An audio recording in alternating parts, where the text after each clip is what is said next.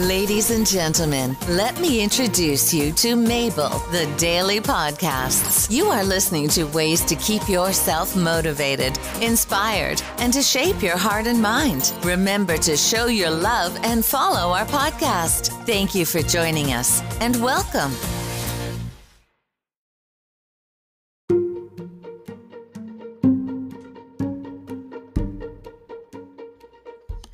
Hi everyone, I just finished watching a Netflix So Announced and is King, the Eternal Monarch.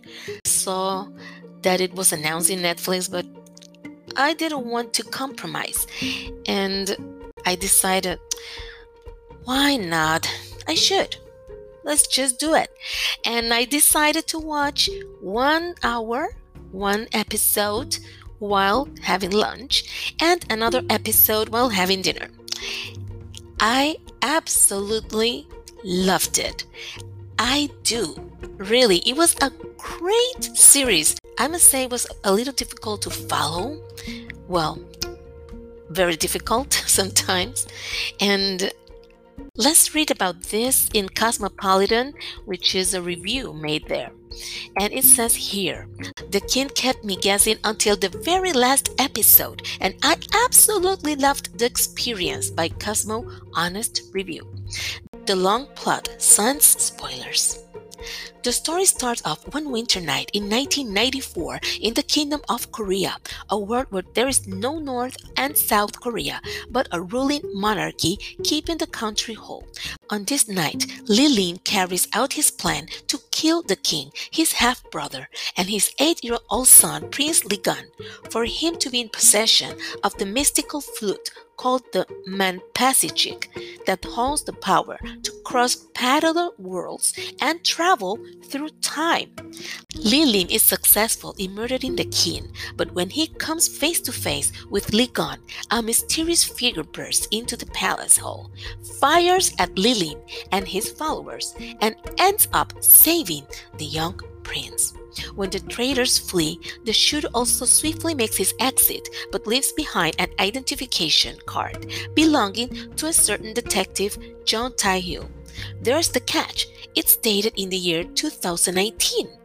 And as far for the Manpasijik, it was split in half during Lilin and Ligon's confrontation, with them keeping one piece each. 25 years later, Lee Gun, now in his early 30s, and the king of the Kingdom of Korea, continues to search for answers to his tragic past. One night in 2018, he's able to use the power of his half of the Manpasijak and crosses worlds into the Republic of Korea. As a twist of fate, the first person he sees in this new world is the woman on the ID, Detective John Tae-hyo. So there's one opinion. It says, in the beginning, I was skeptical about the drama because I wasn't a fan of the fantasy genre, but it comes to my K dramas. But with each episode having unexpected twists and turns, I found myself getting hooked more and more. Lee Min Ho and Kim Go Eun did good jobs, but Woo Do Hwan played both the stoic young and the playful Yu Snub was definitely my favorite. It was like a huge puzzle that I needed to solve with me theorizing and dissecting each episode.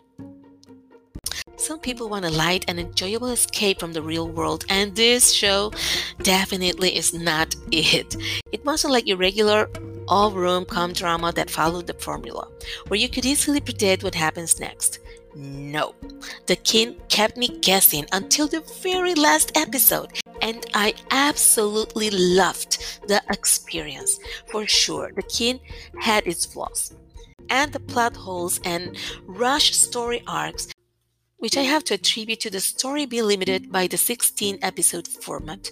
The King needed more episodes. But for me, I can overlook this because the drama was smart and ambitious. It's commendable that screenwriter Kim In Suk aspired to attract a wider audience by choosing to veer away from tried and tested drama tropes. When I finished the drama, I found myself becoming a fan of the lead actors, Lee Min Ho, who finally broke from his pretty boy acting and matured into an intelligent actor with gravitas, and Kim Go Eun, who could play any role in the world and make it her own. But just like most the Kim fans, it was a joy to watch Woo Do Hwan shine brighter than anyone in the drama. Him playing the two polarizing roles of Yo Yoon and Yoon Seop was like watching two totally different actors on screen. He just has this special charm and charisma and warmth, and God, does he deserve to be the leading man in his next drama. I highly recommend this series. You will like it.